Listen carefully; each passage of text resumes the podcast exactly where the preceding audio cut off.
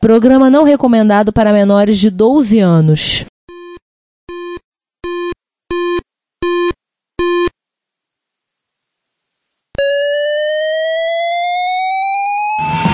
Spectrum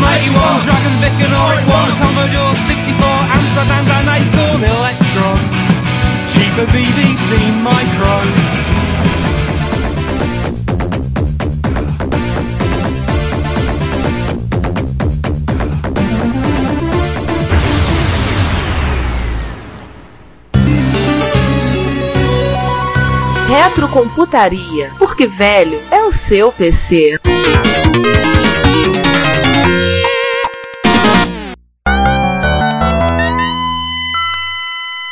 Surgiram muitas empresas. Lembro de uma appliance para rede que era um mini microservidor, né, chamado O Cobalt Cube? Cube da Cobalt. Tinha uma máquina em form caixinha em formato de cubinho e uma máquina com cara de hack. A máquina esse troço foi lançada, acho que não durou nem um ano no mercado. A Sun comprou e virou o Sun Cobalt Cube. Sim. O pessoal falava, é bonitinho, pequenininho, dá pra você botar, bota um servidor dando dentro da gaveta. O pessoal brincava disso. E ela saiu comprando e crescendo. Mas quando houve o estouro da bolha dos .com, talvez o primeiro estouro de bolha de internet, que foi nos inícios dos anos 2000, a Sun teve que sair cortando projetos, sair fechando o escritório, teve que dar uma encolhida, uma enxugada forte. E ela nunca se recuperou, né? Ela foi tentando dar o seu jeito e sempre tendo a- esse problema de dinheiro, de fechar o balanço. Ainda nos anos de 2005, ela comprou a MySQL, o famoso banco de dados MySQL. Comprou o pessoal da. Acho que é o nome da empresa agora, que fazia o VirtualBox. Sim, sim, comprou o pessoal do VirtualBox, verdade. Então tem um site, virtualbox.org, tive lá hoje, visitei site hoje. Imotec. Aliás, é um, é um bom hipervisor, né? Muito, acho que funciona muito bem. É um bom previsor para tracker, porque tem- ele tem teletransporte.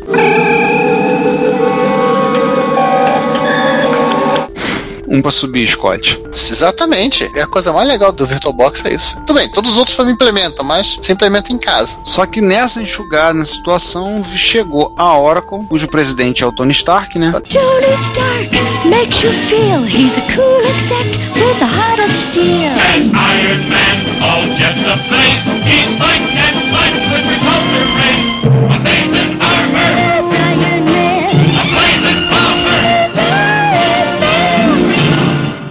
Stark tirou o talão de cheque do bolso. É. Perguntou, tô pagando tanto. E aí ele comprou o sol, né?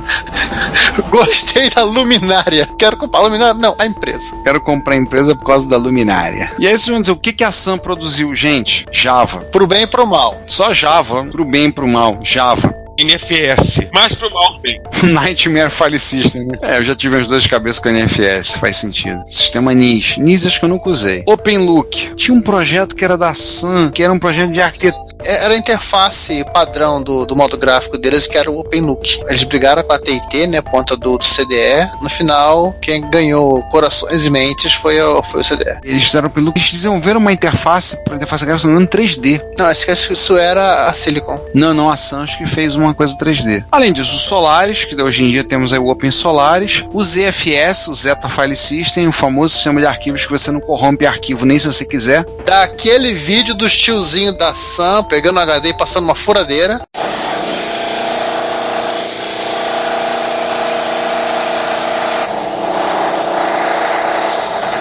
Com ele ligado, ou dando uma retada estilo Thor na, no HD e você vê o. Ou as duas coisas. Ou as duas coisas, né? Você vê o Hyde morrendo do, nada lá e, e se recriando. Impressionante. ZFS é um sistema de arquivos impressionante. Mas o pessoal tem dificuldade para usar por causa de questões relacionadas à licença. Isso tem mudado, se não falha a memória. Mas ele não usa GPL, usa CDDL. Não, isso tem mudado, não tem. Ah, daqui a pouco o Tony Stark manda liberar isso aí, ele não quer saber dessa porcaria. Não. E- Ou não, né? Ou não, né? Vamos agora um mundo assim mais gráfico, mais colorido. É, aquilo que as dublagens do- dos filmes diriam que era o gráfico de silicone. Ai! Exatamente. Silicon Graphics. Ô, grande Cílio. A Silicon Graphics foi fundada em 1981 por Jim Clark e alguns anos depois ele Se o Juan tivesse aqui, ele ia dizer, mas o Jim Clark morreu em 68, num acidente.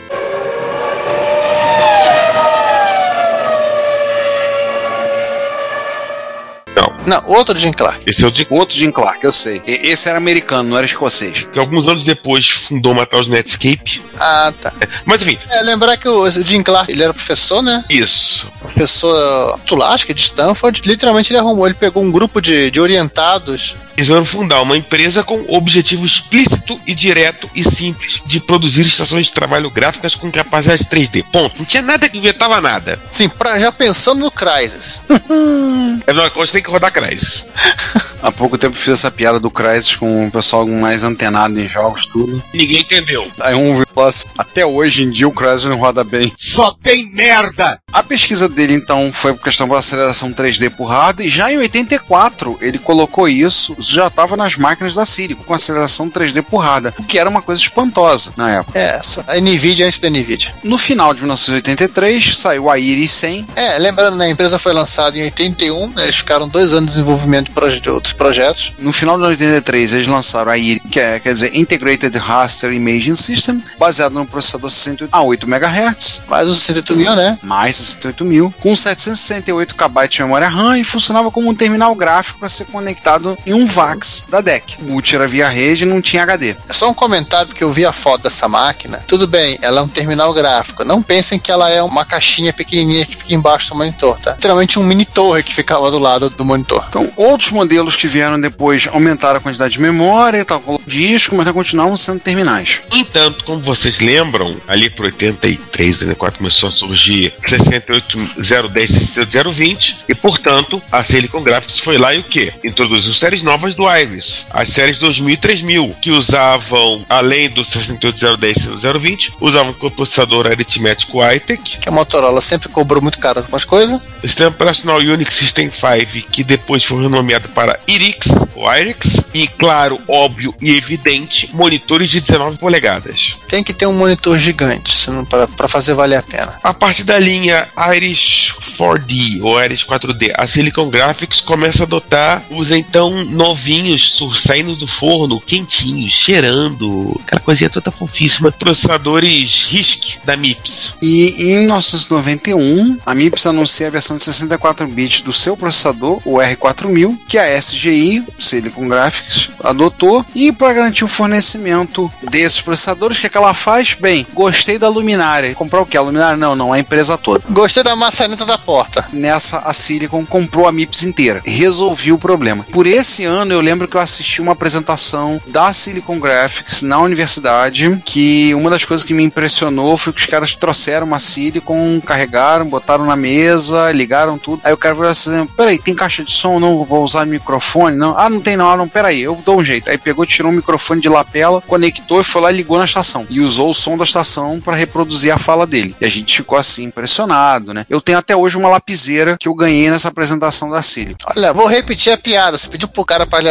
anotar um trocinho até hoje não devolveu, né? Dessa vez, não, eles distribuíram lapiseiras para quem assistiu a apresentação. Uma série de comerciais ah, usaram ó, as máquinas da Silicon. Lembro de vários, passaram, eles fizeram uma exposição, uma exposição bem interessante. Isso no longínquo ano de 1992. No ano seguinte, 1993, né, ela assinou um acordo com a Nintendo para fazer o reality coprocessor. Peraí, peraí. O, o João não tá aqui pra comentar. Após todo o barraco e programa do Ratinho que a Nintendo fez com Sony e tudo mais no ano anterior, né?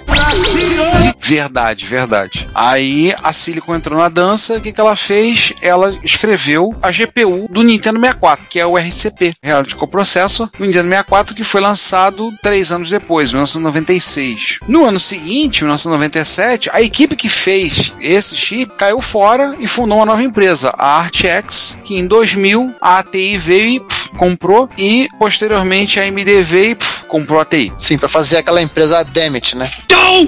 1998, ela vende a MIPS. Agora eu não quero mais. Já não gostei da maçaneta da porta, agora ela tá feia, tá embaçada. Trocou de nome em 1999 para SGI apenas. Anunciou a migração, mudança de arquitetura para os processadores Itanium da Intel. Peraí, isso foi literalmente uma crise de meia-idade, né? Puta, cara, nem falo, o Itanium era uma desgraça. Não, assim, vendeu o troço, trocou de nome, trocou de mulher, né? Trocou de processador. Tudo. Pois é. Eles já estavam fazendo supercomputadores também. Viu o Itanium já não estava dando certo. Aí foram pros Zion da Intel. Isso já tá bem além do nosso ponto de corte, como vocês já viram. Mas para fechar a, a triste história da SGI, em 2009 ela decretou falência e a Rockable Systems comprou o que sobrou e posteriormente em 2016 vendeu para a HP Enterprises. É, gente, no final tudo vira HP. Todo mundo aí, no- tirando a Sun, todo mundo parou na mão da HPE. É, qualquer dia acho que o Larry Ellison vende o que sobrou da Sam pra HP. Não duvido. Eu não duvido. Isso que a gente não falou da Cray, É, Oh, que foi comprada pela SGI verdade. e depois a SGI vendeu pra Terra Computer Company, que era a Atomic Cray, e em maio a HPE comprou a Cray. Basicamente, esse episódio precisa ser 5 minutos, ó. Todo mundo fez Workstation, a HPE comprou todo mundo. Tchau, acabou. é, acabou, chega. A gente vai falar de algumas que dessa vez não foi a HP que comprou, né? É, ou quase. Mas antes da gente falar, contar uma coisa que é interessante, sabe? Pra saber. Em 1992, a Silicon Graphics abriu a sua API gráfica, deu um tapa nela, deu uma arrumada, liberou ela segundo uma licença de código aberto para que outros fabricantes usassem, e hoje ela é o que nós conhecemos como OpenGL. Então, se você, garotinho juvenil, criado a leite com pera, ovo maltino, que acha que só DirectX é o caminho, a verdade e a vida, ou que Unity resolve todos os problemas do mundo, dá uma olhada no OpenGL, tá? Não, não, a Unity precisa do OpenGL, senão não vai funcionar direito. É, pois é. O problema é que eu tenho um ódio no coração pela Unity, pelos problemas que é pra fazer aquela porcaria funcionar. O melhor foi uma colega de trabalho que tava reclamando que vocês não instalaram o negócio da Unity, tá tudo errado, sei o quê. Na verdade, tinha um menu minimizado. Acontece. Pode acontecer. Aí viraram pô, Ricardo, reclama, xinga, ofende a gente, fala tudo, e na verdade ela nem conhece a interface do sistema que usa. Também é isso mesmo. Mas, Ricardo, já que você começou com essa, essa rente de ódio aí, segue adiante. Ó, vou te avisar um negócio, hein? O Retrocomputaria é um podcast gratuito. Isto significa que você paga nada para ouvi-lo ou para visitar o nosso site. Mas isso não significa que não tenha custos, pelo contrário. Nós da equipe investimos tempo, conhecimento e dinheiro nossos para entregar a vocês o melhor conteúdo que pudermos proporcionar. Logo, convidamos você a nos pagar um café. Sim, na página relacionada no nosso site, você pode fazer uma doação em dinheiro, inicialmente no valor de um cafezinho. Agora, se você doar o valor de alguns cafezinhos, você poderá receber um brinde nosso, um cordão de crachá. Se o valor for ainda maior, você ganhará, além da nossa gratidão, uma camiseta do Retrocomputaria. O frete é por nossa conta. Nós temos lá botões para doação pelo PagSeguro, pelo PayPal e pelo Mercado Pago. Então, pague-nos um café, mesmo que você não consuma essa bebida. Se você preferir, você também pode ir até o link loja no nosso site e adquirir no Mercado Livre alguns dos itens que vendemos. E por último, se você quiser doar um item de hardware, aceitamos de bom grado. Todo o lucro das vendas e das doações é revertido para o sustento desse podcast e site, e você nos estará nos ajudando a realizar esse trabalho. Nosso muito obrigado. E aí, vai encarar? Vamos seguir falar de muito ódio no coração. Falar do próximo, né? Da Next. É, A Next foi fundada por um sujeito que vocês já devem ter ouvido falar, um tal de Estevan Trabalhos, o Steve Jobs. Você não viu nada. Sim, o Steve Jobs, que era da Apple. olha lá em Pau Vermelho, Califórnia. Redwood. Foi 85 ou 86? Eu jurava que era 86. E ela foi fundada em 85 para sair o primeiro computador em 86. Acho que foi isso. Não, saiu em 88. Demorou, né? Ele saiu em 85, que foi literalmente quando ele foi quicado da Apple, logo após o lançamento do Mac. É, ele diz na verdade ele pediu as contas e caiu fora. Pelo menos está na biografia do Oz dizendo que ele caiu fora. Mas ele também caiu matando, atirando para tudo que é lado e cuspindo muito ódio para tudo que é lado. Como era tipo do Jobs. Antes que falaram, você tá demitido, eu gritei, eu me demito. Ah, sim, eu me demito, tô fora. Enfim, com a força do ódio, O objetivo da Nex era criar estações de trabalho para uso educacional, mas também corporativo. Os educacional vão falar assim, galerinha universitária, né? Galera jovem. Então, em 1988 saiu o Next Cube, era literalmente um cubo de magnésio, eu não lembro a medida exata. Tá aí, aí, aqui? 30,5 centímetros. Ah, tá. Um pé cúbico. Pois é, era um cubo, porque todo o equipamento cabia dentro dessa caixa de um pé cúbico, 30,5 centímetros de lado, feito de magnésio pintado de preto. Tá aí, o cubo era bonito. O que, que vinha dentro dele? Um 68030 a 25 MHz, com um coprocessador, 8 MB de memória RAM. 8 MB de memória RAM. 8 mega de memória.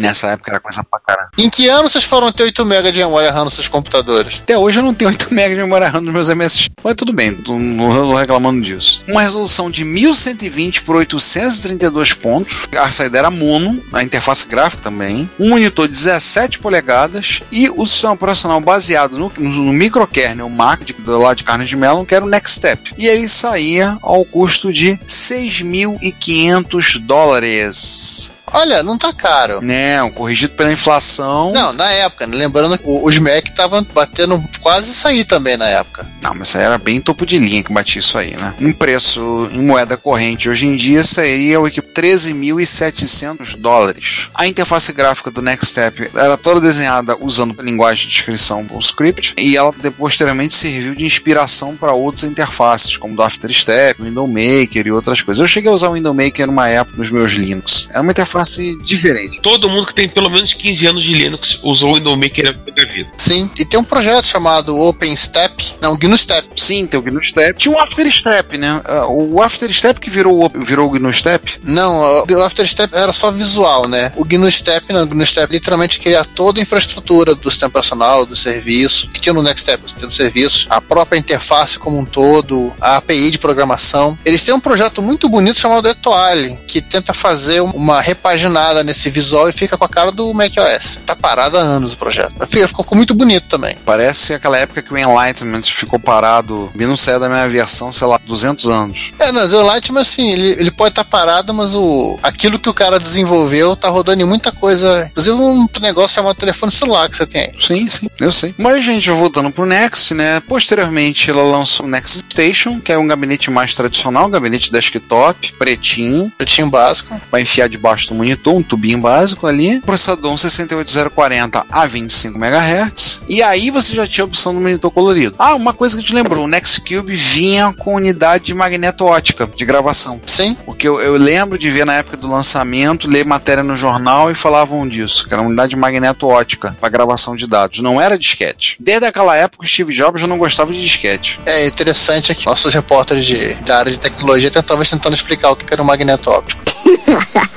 Ah, é um drive que é magnético e ótico, pronto. Assim, né, apesar de todo esse hype do produto, né, do Jobs em si, né, da- do design da máquina, que era muito bonito, assim, no o sistema operacional é elegante, foi uma, máquina, no final, ela não decolou muito, né. Pensa assim, em comparação com os outros workstations, também não estava muito alto. E, assim, muita gente afirma que, assim, o Nextstep era tão completo, assim, viu, com uma série de ferramentas já, já prontas, de fábrica, né, que desestimulava qualquer desenvolvedor. Por que eu vou desenvolver uma coisa pro Nextstep se já tem quase tudo lá? Pois é, né? Desmotivava, né? Pra que você vai fazer? Já tá tudo lá, vou ter que criar uma coisa nova. No final das contas, em 1993, eles pararam de vender hardware e aí só passaram a trabalhar com o sistema operacional. Só com software. Que aí foi o OpenStep. E, né, eles nomearam para OpenStep. Assim, na verdade, o, o nome e a grafia de Nextstep e OpenStep, você vai encontrar umas 50 formas diferentes de escrever, tá? E assim, o OpenStep tem versões para rodar em, em processadores Spark, os PA RISC da HP e Intel 486. Olha que coisa linda. Que lindo. Você tendo uma máquina, um 486 desses 266, que acho que era, era a máquina que eles eh, recomendavam, tem uma especificações próprias, assim, não é, não é qualquer 486, né? Porque os drivers de, de som, vídeo e rede eram muito poucos. Mesmo você tentar rodar num VirtualBox, num QEMU, é difícil. Mas rodava. E no ano de 1997, com a volta do Messias, né, Steve Jobs na volta à Apple, a Next foi comprada pelo então Titanic que estava fundando, né, a Apple, para quê? Para ela fornecer o sistema operacional que hoje é o que todos nós conhecemos como macOS. Havia um projeto chamado Rhapsody, que era a própria versão de 486, Eu lembro do Rhapsody. Bohemian Rhapsody, né? Rhapsody em, Rhapsody em agosto, assim. Acho que é o Blue Box, Blue Project. A Apple simplesmente ela fez a mesma coisa para PowerPC e a- acrescentando uma camada de compatibilidade para poder rodar o macOS clássico. Mas a Apple ela teve outro, um outro Unix na carteira. É, do ano de 1998 a 1995, não era o AIX, era o AUX, desenvolvido para por quem mais? Pela Unisoft, que portava Unix para todo mundo. Pagando bem que mal tem. Daí. E era executado nos modelos que tinham o 68030 e o 040 da Motorola. A série quadra, mas eram modelos muito específicos. Só agora que alguns emuladores conseguem rodar o, AUX de forma eficiente. Detalhe, trabalhava com uns modelos específicos de quadro porque você tinha que preencher o formulário para poder decidir qual era o seu, né? É, não, era o. Ele precisava do. tanto do, do coprocessador aritmético quanto a unidade de processamento de memória, lá MMU. Hum. Essa do formulário só- veio a surgir com os PowerPC. Mas os quadros eram para o PC. Não, o quadro é Motorola. Tem certeza? Tem. O último modelo, quadro 840 AV. Você podia ligar a placa de captura de vídeo e escambau. Sendo muito rápido, né? A HP foi fundada em 1939 por dois, então, jovens de Paulo Alto, Califórnia, Bill Hewlett e David Packard, com o objetivo inicial de produzir equipamentos eletrônicos de teste, que depois acabou virando uma empresa que produzia computadores e, sei lá, qualquer coisa que desse útil. Você falou que eles eram jovens de Palo Alto? Sim, eram jovens de Palo Alto. Jovens de Palo Alto. A HP ela tem essa tradição de desenvolver equipamentos de teste eletrônico, né? Então assim, ela tem um portfólio muito grande. É, hoje é a Gilente. Assim, ela tem muita, muito equipamento. Então, assim, esperem para ver uma quantidade absurda de, de coisas nessa lista. A parte de equipamento eletrônico hoje é a Gilente, mas enfim, mas não podcast sobre equipamento teste eletrônico. César, naquela época, a HP era uma coisa só. A HP também teve a estação de trabalho dela, nativa, que é uma HP 9000. Ela chamou carinhosamente HP 9000. É, mas a HP não era uma empresa simples, né? Basicamente, você tem aí o grupo de antes de 85 e o grupo de depois de 85. É, o grupo antes de 85, a primeira coisa assim, eles muito mal têm cara de workstation. A maioria tem cara de caixa registradora. Um ou outro lembra até um computador de 8 bits, mas basicamente eram caixotes, eram literalmente bancada. É, então tem muita cara de equipamento de bancada. Vamos começar com a série 200, que eram feitas pela Desktop Computer Division, que apesar do nome não quer dizer que eles faziam computadores com cara de desktop, tá? Eles eram basicamente uns terminais de vídeo que com um tamanho de monitor atual, você pode considerar assim, né? Um monitor grande ou um monitor que incorporado ao gabinete. Todos eles rodavam HPUX e usavam o Motorola 68000, quase o bico aqui. E também eles tinham a série 500, que tinha uma cara mais de computador, por assim dizer, usavam um processador que eles que desenvolveram chamado Focus, que foi o primeiro processador integralmente 32 bits, interno na verdade, né? Usava HPUX e exceção do HP 9000/520 para CBM. Ai! Pareciam caixotes. Eles tinham uma performance boa, acho que um pouco mais de um MIPS, e por conta disso o governo americano falou: ó, só pode vender pros amiguinhos. Bom, já que a gente citou duas vezes, vamos citar o, o HP 1001. Cara, o site é muito legal. Os caras têm muita informação sobre computadores da HP. Bom, os caras têm uma porrada de equipamentos da HP. É, mais assustador é esse, eles têm os equipamentos. Ai. E não estou falando das calculadoras. E aí, o que, que tem depois de 1985? Bem, além das duas séries super citadas, né? A, a HP ela começou a fazer outras séries. Ela lançou as séries 300 e 400, ou seja, HP 9000/300 numerinho ou 9000/400, né? A, a série 300 era baseada no 18010, mas chegou a ter um modelo com o 18040, era um workstation genérica Motorola, talvez uma evolução do 200, também era um Motorola, também usava HP, rodava E a série 400, literalmente, os caras é uma série para substituir as workstations da Apollo que eles compraram em 89. Então, eles passaram a lançar workstations HP 9000/400, subsérie, ou como eles chamavam, HP Apollo, e inclusive a adaptação para poder rodar o Domain OS, o Domain OS. Em 91, não havia confusão suficiente, vamos ficar mais confusão. A HP introduziu uma nova série, uma nova linha de estações de trabalho, a série 700. A diferença é que a série 700 era baseada num processador chamado PA-RISC, que era processador da própria HP, processador de 32 bits, originalmente foi usado em 86 e foi usado na linha de mini computadores HP 3000. Da série 700 gerou ali a série 600, que era basicamente o 700, só que na versão caixinha para ser posto num rack e ficar lá esquecido, só trabalhando. Ou para fazer de mesinha de centro. Também, se tiver um rack de mesa de centro, você coloca lá. A família PA-RISC, como todos os outros os processadores que foram criados nessa época, ela fez uma transição para a arquitetura 64 bits, foi seguindo assim sua vida até que em janeiro de 2009 a HP ela notificou que a, série HP 9000 baseada em PA-RISC estava oficialmente descontinuada. Tem hoje é a galerinha na baseada em x86. E para quem tava sentindo falta, Pois é, a gente falou lá no comecinho, depois não citou mais. a galera tava sentindo falta, né? Uhum.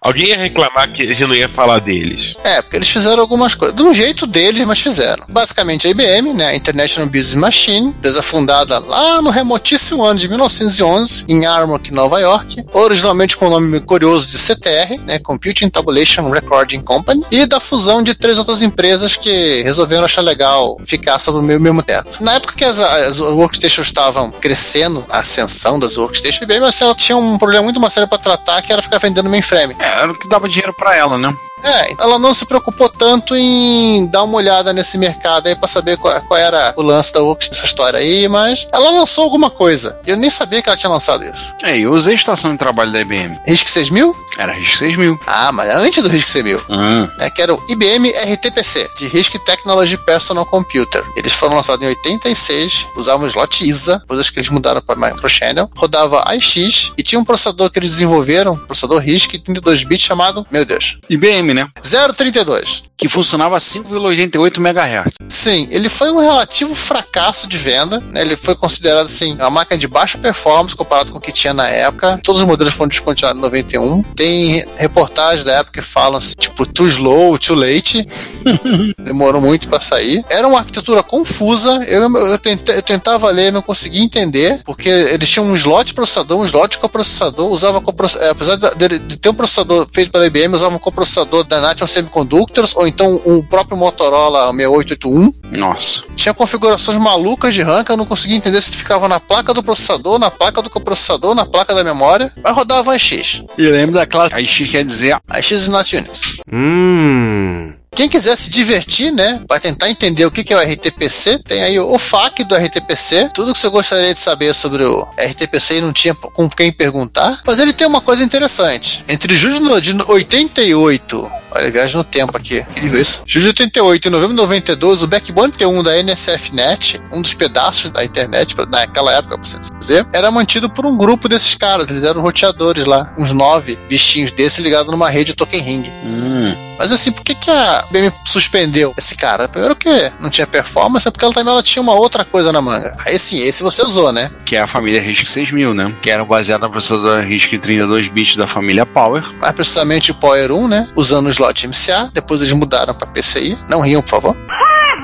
Tinham primeiro os Power Server, os servidores, e os Power Station, que era o Workstation. Eu trabalhei com Power Server. Eles tinham uma ideia interessante, né? A ideia original era que eh, as Power Station, os Power Server, rodassem uma penca de sistemas operacionais. Você podia rodar qualquer um que pintasse na frente, né? É, eu poder rodar o Windows NT, Natural, S2, Solar e o Ta- Inteligente. Nossa, ainda ninguém lembra disso. É o Taligent, né? Que não saiu. Não saiu. Testão de fumaça. Se alguém quisesse portar, podia rodar. É, AIX e até macOS. Mas no final, mesmo, eles só rodaram AIX. Dá até pra rodar Linux neles, né? Aí dá, dá trabalho. O suporte oficial para RS6000 de Linux só foi criado em 2000, mas em 2000 elas já mudaram de nome para iSeries e P-Series. Mas pra não chover muito no molhado com o assunto IBM, eu achei um documento da própria IBM com uma explicação sobre a história do, do RS6000 e dos chips da família Power. Hum. César, vai ficar no show notes, tá? Ah, o FAQ do RTPC? Não, o faco do RTPC e também o, a história do RS6000. Ah, sim. Até porque assim, o RS6000 já tá quase que tá na ponta do nosso ponto de corte, né? Realmente. Agora vamos falar de MSX. Não, peraí. Vamos, acho que a gente pode falar rapidamente da Intergraph, né? Vai lá. Não tá na pauta, a gente citar rapidamente a Intergraph. A Intergraph foi fundada em 1969 como a MS Computing, fundada por três ex-engenheiros da IBM, né? O Jim Medlock, o Terry Shansman e o... Na verdade eram quatro, né? O Keith é, Scronrock e o Robert Turber. E ainda a esposa do Jim Medlock, Dona Nancy. E eles trabalhavam projetos pra NASA... Fala a verdade, a dona Nancy é que mantinha a ordem nessa bagunça. Quem manda nessa aqui sou eu!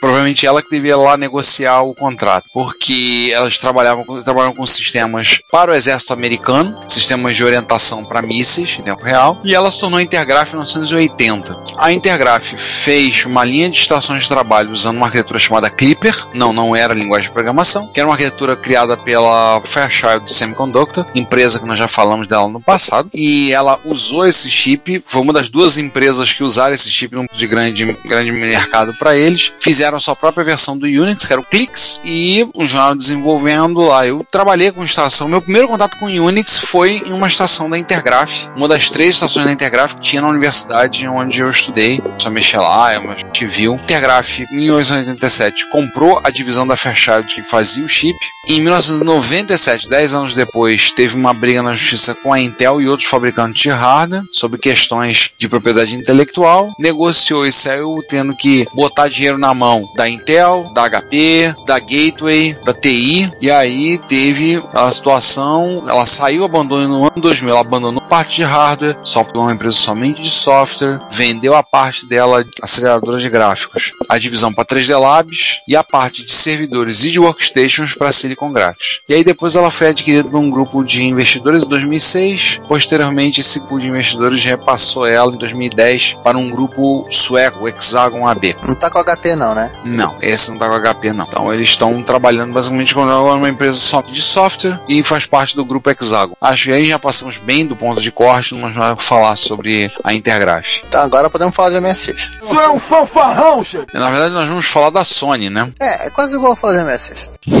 Pra quem não sabe, né? A Sony Corporation, fundada em 1946, Masaru Ibuka e Akio Morita. Ah, o veinho aqui é Morita. É o Pote Morita. Nem tudo é como parece. O Sr. Miyagi, né? Com o nome de Tokyo Telecommunications Engineering Corporation. Nossa, nome pomposo, né? Ou esse nominho que tá escrito aqui. O João, se estivesse aqui, ia estar traduzindo os ideogramas. Achou que a gente ia falar de MSX? Achou errado, otário? Vamos falar do News. E o que quer dizer News, Giovanni? Sony Network Station. É colônia tudo nessa vida. Nossa. Vamos lá, vamos dar uma explicada, né? O News é uma, uma workstation é, lançada pela Sony, comercializado no mercado japonês. Né? Outras workstations foram fabricadas por empresas japonesas para comercializar no mercado japonês. Mas essa máquina ela tem uma história curiosa, que é o seguinte, né? O, em 86, o, o Toshitada Doi, que veio da divisão de CD Players, ele foi incumbido do objetivo de construir um computador para aplicações corporativas. Vamos fazer um computador para rodar folha de pagamento. Então ele juntou a equipe de engenheiro da galera de MIPS lá do CD Players, ó, gente, vamos fazer um, um, um computador para aplicação corporativa, que não sei o que lá. Só que os engenheiros ouviram aquilo tudo ali, literalmente ignoraram ele. Esse bando de paternista! E decidiram fazer um, um computador que eles queriam para trabalhar eles mesmos. Fizeram um computador para substituir os VAX que eles rodavam em Unity, que eles gostavam de mexer e queriam atualizar. Literalmente, esses caras fizeram um computador que eles estavam afim de fazer. Literalmente ignoraram o gerente do projeto. Às vezes vale a pena ignorar o gerente do projeto. É, o projeto, assim, ele, ao todo, ele consumiu um ano e em seis meses o protótipo da máquina estava pronto. Aliás, tem um link bem legal da própria pessoa da Sony. Hoje eles admiram essa iniciativa do pessoal dessa divisão. Aliás, inclusive porque nessa época a Sony tinha uma seguinte ordem interna lá dentro, né? Que era, não se meta com esse negócio de computador. Tipo, não vamos inventar de fazer computador. Tipo assim, é um mercado muito amplo pro que a gente quer fazer. Sim, sim. O, o primeiro modelo do News foi o NWS 800, foi lançado em 87, e custava entre 950 mil ienes e 2 milhões e 750 mil ienes. Né? Isso variava da configuração de HD, quantidade de memória, tamanho do monitor. E só para ter uma referência, o concorrente da máquina, o concorrente direto, era o EWS, que era fabricado pela NEC, e que custava, nossa, quanto zero? 10 milhões de ienes. Uau. É, um quarto. O News, assim, ele foi um tremendo sucesso nesse mercado dele. Ele foi focado em área de desktop publishing, até porque tinha um monitor de pé, né? E atividade CAD CAM. E em somente dois meses de venda, a Sony recuperou os 400 milhões de ienes que eles investiram no projeto. Na hora, assim, a ideia do DOS, inclusive, era usar MIPS, né? Mas o, desenvolvedor, a equipe de engenheiro que ignorava ele, resolveram utilizar o 68020 ou 68030, dependendo da, da especificação da máquina, mas posteriormente acabaram migrando pro MIPS, tá? Pra, já na década de 1990. O último modelo que, do News fabricado, que é o NWS 7900 de 95, ele usava o R4400, que ela coloca de 200 MHz. Ele rodava uma versão própria do Unix, o News OS, e assim como aconteceu com a, a lance do processador, né? O, o Dói ele falou: vamos usar o AT&T System 5, porque tem suporte comercial, porque tem isso que lá. Os engenheiros literalmente falaram: não, não, vamos usar o BSD 4.2 porque tem TCP. Era uma boa justificativa, né? Resolveu o problema.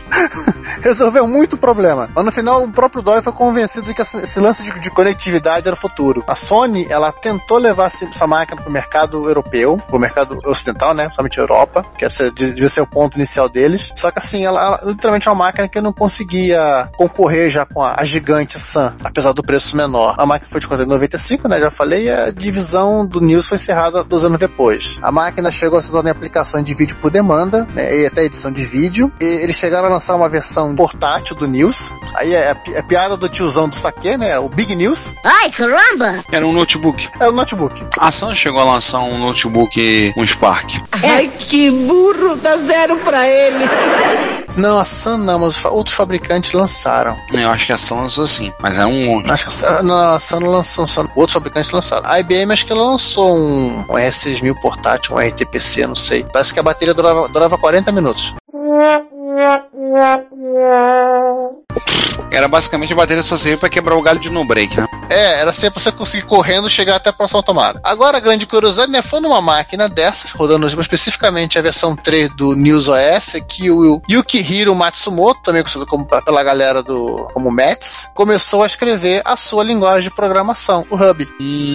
Então, se você aí, jovem, fica escrevendo Duidone e New, é Duidone pra criar loop e New pra avisar que a variável é nulo, o valor é nulo, então agradeça essa máquina da Sony. Ó, vou te avisar um negócio, hein? O Retrocomputaria está disponível em vários serviços de streaming de áudio. Entre eles temos o YouTube, o iTunes, TuneIn, o Stitcher, a Last FM, o Evox, Castbox FM, Player FM, Google Play Música e agora também disponível no Deezer e no Spotify. Não deixe de ouvir, comentar e compartilhar o nosso trabalho. Nosso muito obrigado por sua audição. Não aguenta 10 minutos de porrada comigo! Vamos falar de micro clássico agora? Opa. Vamos. Essas tem histórias legais. A gente já falou de tanta gente, tanto workstation puro sangue, empresas e tal. Vamos falar workstation também meus clássicos? Hum? Vou fechar uma coisa aqui. A gente vai fingir que não viu que a Commodore lançou o Amiga 2500X em 88, como a gente não viu que o Amiga 2500X rodava um Amiga Unix e que já vinha de fábrica com uma aceleradora de, com miel de 020 que não utilizava o 68 mil original do Amiga 2000. Pô, Commodore, pô. Vamos logo para Amiga 3000X. É, vamos falar de um projeto, não de uma gambiarra. Literalmente você pediu pra ser gambiarra e botou arame. É. Passando um farpado sobre a gambiarra pra ninguém mexer. Aham.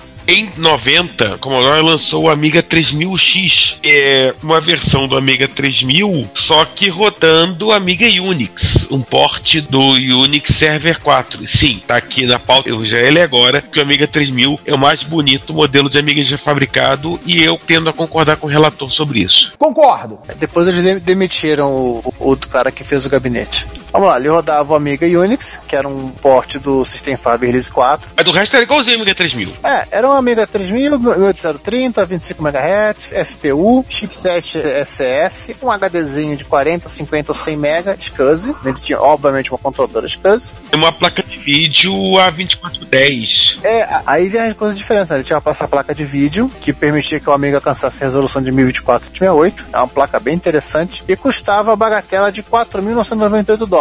Mais ou menos 9.100 dólares de preços de hoje. Tá vendo aí, Ricardo? Tecnicamente, o Next tá tão caro. Ah, não tava tão caro, não. Para uma workstation ele tava, tava dentro de um preço aceitável, digamos assim. Uma curiosidade sobre o A2410, né? Ele usava um chip da Texas Instrument de 32 bits, TMS 34010. Era um chip bem curioso porque ele, assim, ele, ele tanto se fazia de GPU quanto CPU, ou seja, você fazia operação de, de cópia lógica, cópia de bits de um canto ou outro da memória de vídeo, como também você tinha computação arbitrária. Podia fazer loop, você podia fazer uma série de operações de matemática dentro dele, tanto que ele tinha um C, você programava em C. Ou seja, essa tecnologia CUDA da NVIDIA não é uma coisa tão inédita assim, né? Pois é. Inclusive, esse processador foi usado em muitas máquinas de arcade. Entre o melhor exemplo a falar, né, é o foi usado nas máquinas do Mortal Kombat 1 e Mortal Kombat 2. Hum. Fatality. Conta-se a lenda, né? Conta essa história que a Sam chamou a galera da Commodore pra conversar e falou assim: olha, a gente topa fabricar o, o teu 3000X licenciado. Aqui a gente fabrica aqui, né? Você só tem que receber o dinheiro pra ser um entre- entry-level da nossa linha. Então, Commodore, vocês topam fazer isso? Não. Pô, Commodore, pô, Se a Commodore achava que ia entrar no mundo das workstations, já ficar na janelinha. Até parece. Você achou uma wiki não oficial do Amiga Unix, né? É, vamos sim deixar essa pro, pro show notes. É o wiki do Amiga Unix, é bem interessante. Inclusive com direito a screenshots e o cara explicando como você instalar o Amiga Unix, caso você queira. Mas acho que tem imagem de disco já pronta. Outra fabricante que também ent- entrou nessa modinha das workstations foi a Atari. afinal de contas, né? A Amiga vai e a Atari ST atrás. Onde tem Amiga, tem Atari ST. E vice-versa. A ST vai e a Amiga vai atrás. É, nesse caso não era o ST, era o TT, né? É, eu acho que achei isso mais bem feito do que o do 3000, né? Que não tem cara, tipo, não tinha cara de gambiarra. É, o TT-030, é, relembrando, o TT-030 foi lançado originalmente em 90, era originalmente desenhada para ser uma, uma workstation high-end, mas Porém, a Atari e a Unisoft demoraram dois anos pra portar Unix para qualquer coisa. Uhum. Unix Everywhere. Tá levando dois anos pra fazer o porte. demoraram dois anos pra fazer o port do Unix System 5 R4, Release 4, né? E no final das contas a máquina acabou não sendo muito levada a sério como uma opção viável, ainda mais 10 anos depois, né? Mas ele era um Atari STE, um 030, 32 MHz, FPU, HD SCSI, portas seriais, com chipset Z85 32 Zilog, resolução gráfica de 1280 por 960, que você usava num belíssimo monitor de 19 polegadas, e ele foi anunciado na Cebit por um preço bem mais agradável que o 3000X, né? Em torno de 3 mil dólares, 2 MB de RAM. A máquina foi descontinuada em 93, quando a Atari entrou naquela vibe de fazer o Jaguar. É, na verdade, na verdade o Falcon, né, primeiro. Não, o Jaguar. Ah, tá certo, quando o Atari cortou tudo pra pra só fazer o Jaguar. Para falir num produto só. É. Agora também temos uma página não oficial do Atari System V Unix, 5 Unix, e o Tenox, né, amigo do Neozid, ele em 2014 ele comprou o TT-030 só para matar à vontade. Nossa! E aqui tem um post do Virtual Fan em várias partes explicando a aventura. Inclusive o Tenox é um dos mantenedores do site do, do Atari. É, E, enfim, vai vai tá aí no show notes. Agora saindo um pouco do- de novo dos Estados Unidos, eu vou agora não, mas não indo pro Japão, indo pra Inglaterra. Nossos amigos lá em Cambridge também fizeram sua workstation. Aliás, especialmente de um modelo, o a- Corner Archimedes R140, que foi lançado em 89, saindo por 3.500 libras e que tinha um processador ARM2 a 8 MHz, que estava mais ou menos 4 4,5 MIPS, 4 MB de memória RAM, um disco rígido ST506 de 47 MB, equipado com o VID-C1A, vídeo de 800 por 600, 24 ou 16 cores, ou então 1152 por 896 É F megapixel. em duas cores. Lembrando, a base do MIPS, né, um MIPS, na verdade, é o, o 68.000 a 8 MHz. Então, Aliás, a gente consegue visualizar aqui a capacidade de processamento do que era o ARM, né? É. Quando também lançou seu, seu Unix, né? Tudo que vocês tinham em Unix. Só que ela, diferente dos estadunidenses, assim, assim como os japoneses, ela foi direto por 4.3 BSD, ao invés de, de bater papo com a TIT, pra pegar o System 5. E eles lançaram o... Como fala isso? Skix ou IX, sei lá. RISC-X, pronto. Nome pra tudo nesse mundo, hein? A gente vai deixar o material aí no show notes, mas vamos lembrar que além do R140, somente dois outros modelos vi- vieram com o RISC IX. O R225 que é diskless e o R260 que já vinha com ARM 3. Mas ambos são de 90, não são de 89. A M3 já é bem mais parrudo, né? Para tecnicamente você possa rodar o RISC IX em outros dos Arquimedes. Pode rodar no, no 3010, no 3020, no 4000, no A4, no RISC PC. Eu acho que no 3020 talvez não rode, por falta de memória. Por mais que o 3020 use um ARM 3, acho que ele usa um ARM 3 sem cache. Tipo um ARM 3 LC, né? Low cost. Mas com certeza talvez rode no 5000. Eu acho que roda no, no 4000 roda também. Hum. Agora vem uma citação, porque alguém vai lembrar e falar da, com a gente disso, né? Mas não é o nosso caso. Uhum. Não reclamem com a gente, reclamem com a Sharp. É, o X68000 é um personal workstation, mas não é uma estação de trabalho.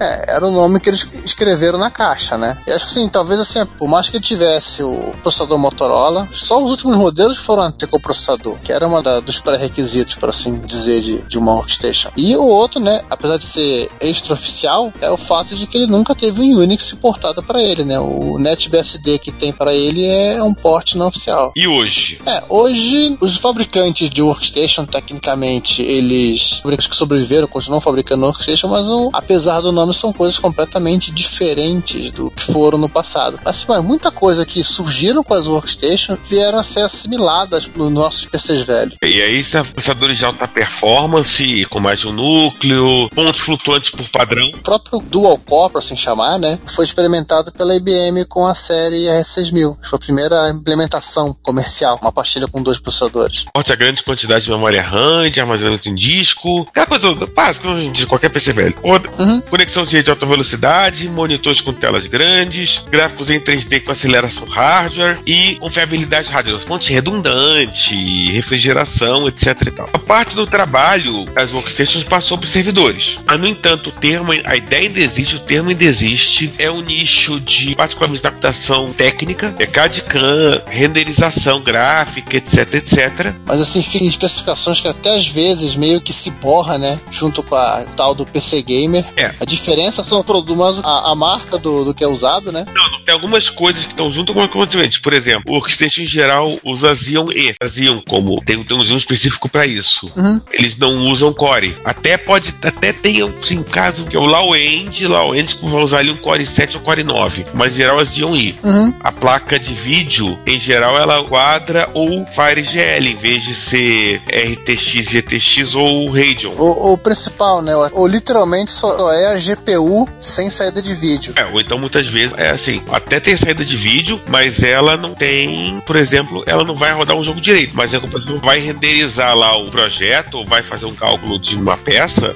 lá, não sei quanto vezes mais rápido que a GTX topo de linha. Uhum. É, ela não vai rodar Crysis. Ela não vai rodar Crysis. Você tem um computador aí de, sei lá quanto, que tem dificuldade pra rodar Crysis. Mas enfim, né? Infelizmente isso não é um podcast de piadas sobre Crysis. E chegaremos lá. Uhum. O que a gente pode dizer é que basicamente as workstation hoje né, são máquinas de alta performance e que meio que tecnicamente vão diferir um pouco do PC Gamer porque elas têm menos luzinha piscando. né? Dependendo do caso, sim. Em alguns casos tem algumas diferenças, especialmente a galera, né, mais da computação científica e, e gráfica, que, que vai brigar com UDA e etc e tal. Mas vai ter um monitor grandão. Ou monitores, né? É, mais um monitor, por favor, né? Ou seja, o que se preza hoje em dia é mais um monitor. Aliás, a Calunga vem no suporte para monitores que literalmente você consegue fixar três monitores. Depois botar eles juntinhos. Você consegue comprar.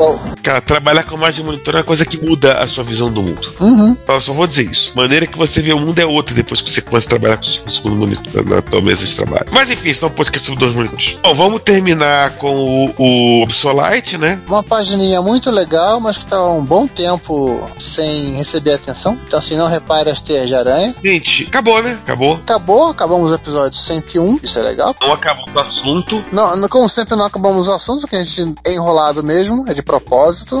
pra vocês votarem. Uhum. A gente tinha avisado que não ia acabar com o assunto, né? Porque senão a gente não íamos gravar um dia inteiro. Pois é. Da- é, e daqui a 15 dias nós, nós voltamos com o repórter reto, ou daqui a uma semana, depende do calendário. E o principal, vamos nos despedir antes que a HP tente comprar a gente. Exatamente. Então, gente, muito obrigado por terem ouvido até aqui. Obrigado pelo papo sobre workstations. Antes da queda do meteoro, quando eles viviam felizes e contentes, graças aos terrenos que nós tínhamos aí. E aí veio tudo, veio uma época, veio, comeu toda a grama. Oh, desculpa, ele detonou tudo. Então é isso, gente. Muito obrigado por ter ouvido. Isso envolve, inclusive, um pouco da nossa história pessoal, em particular da minha com as workstations. Eu tive vontade de ter uma em casa. Pra uma usada, eu vou botar em casa. Vamos pro uma da Sony. Ah, tu acha que eu acho assim? Você pode enganar e dizer que é um MSX. Aham, Cláudia, senta lá. Então é isso, pessoal. Nos vemos no próximo episódio. Até lá. Bom, gente, fui. Então, gente, até mais. Olá, eu sou o Moacir Alves, presidente da AC Games, e você está escutando o Retro Computaria.